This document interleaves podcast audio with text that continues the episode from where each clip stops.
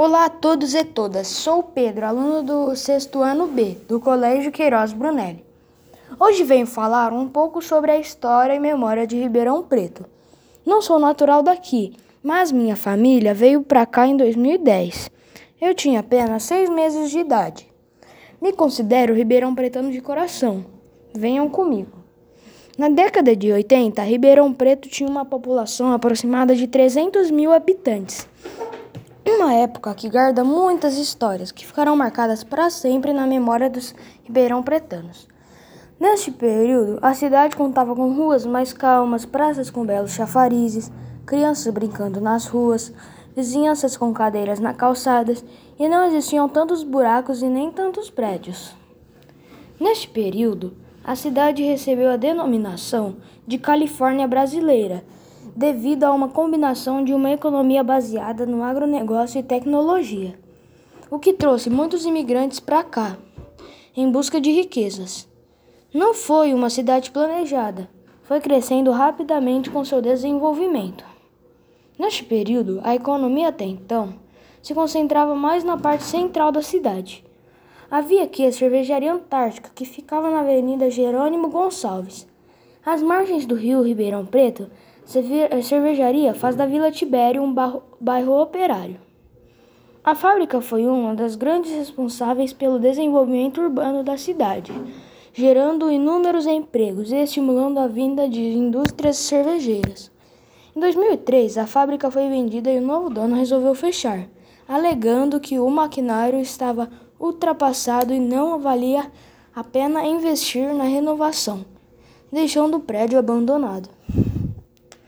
Em maio de 1981, foi inaugurado Ribeirão Shopping, principal centro comercial da região, que trouxe grande desenvolvimento para a região sul. Para o shopping ser filmado do alto, o repórter Nelson Araújo voou com um balão. Nesse período, iniciavam-se as obras na Presidente Vargas, para receber cerca de 7 mil carros por dia. O poder econômico que se concentrava na região central migrou para a zona sul de Ribeirão Preto, o que antes era apenas nas fazendas. No dia 30 de abril de 1982, começou a circular a primeira linha de trólebus, ônibus elétrico, sustentável e barato, mas com o aumento da energia elétrica no país, em 2 de julho de 1999, foi desativada pela prefeitura na gestão de Luiz, Lu, Luiz Roberto Jabali.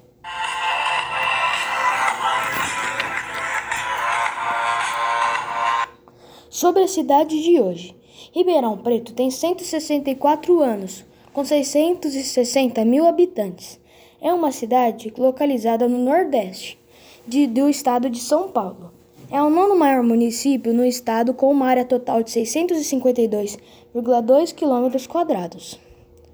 A cidade está a 330 quilômetros distante da capital de São Paulo e 708 quilômetros de Brasília, a capital federal.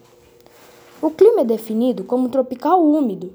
É conhecida como a capital do agronegócio, pela sua ótima produtividade nesse setor.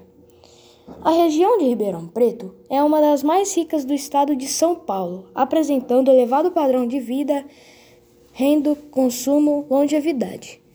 Tem uma localização privilegiada, perto de grandes centros consumidores e de fácil acesso à infraestrutura de boa qualidade de transporte e comunicação.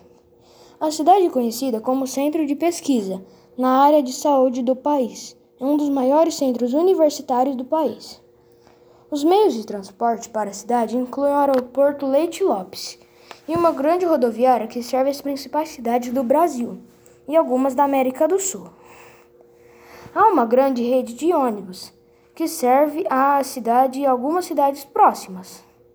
Em 2010, a cidade foi eleita capital da cultura pelo Ministério do Turismo e Cultura, devido à sua produção artística e cultural, infraestrutura e patrimônio com diversas instituições, museus, espaços culturais e teatros.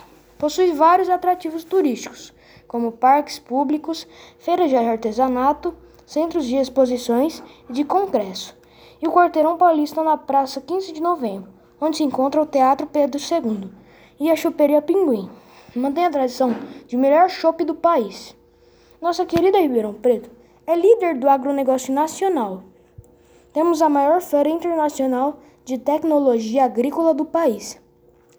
Recebe milhares de visitantes.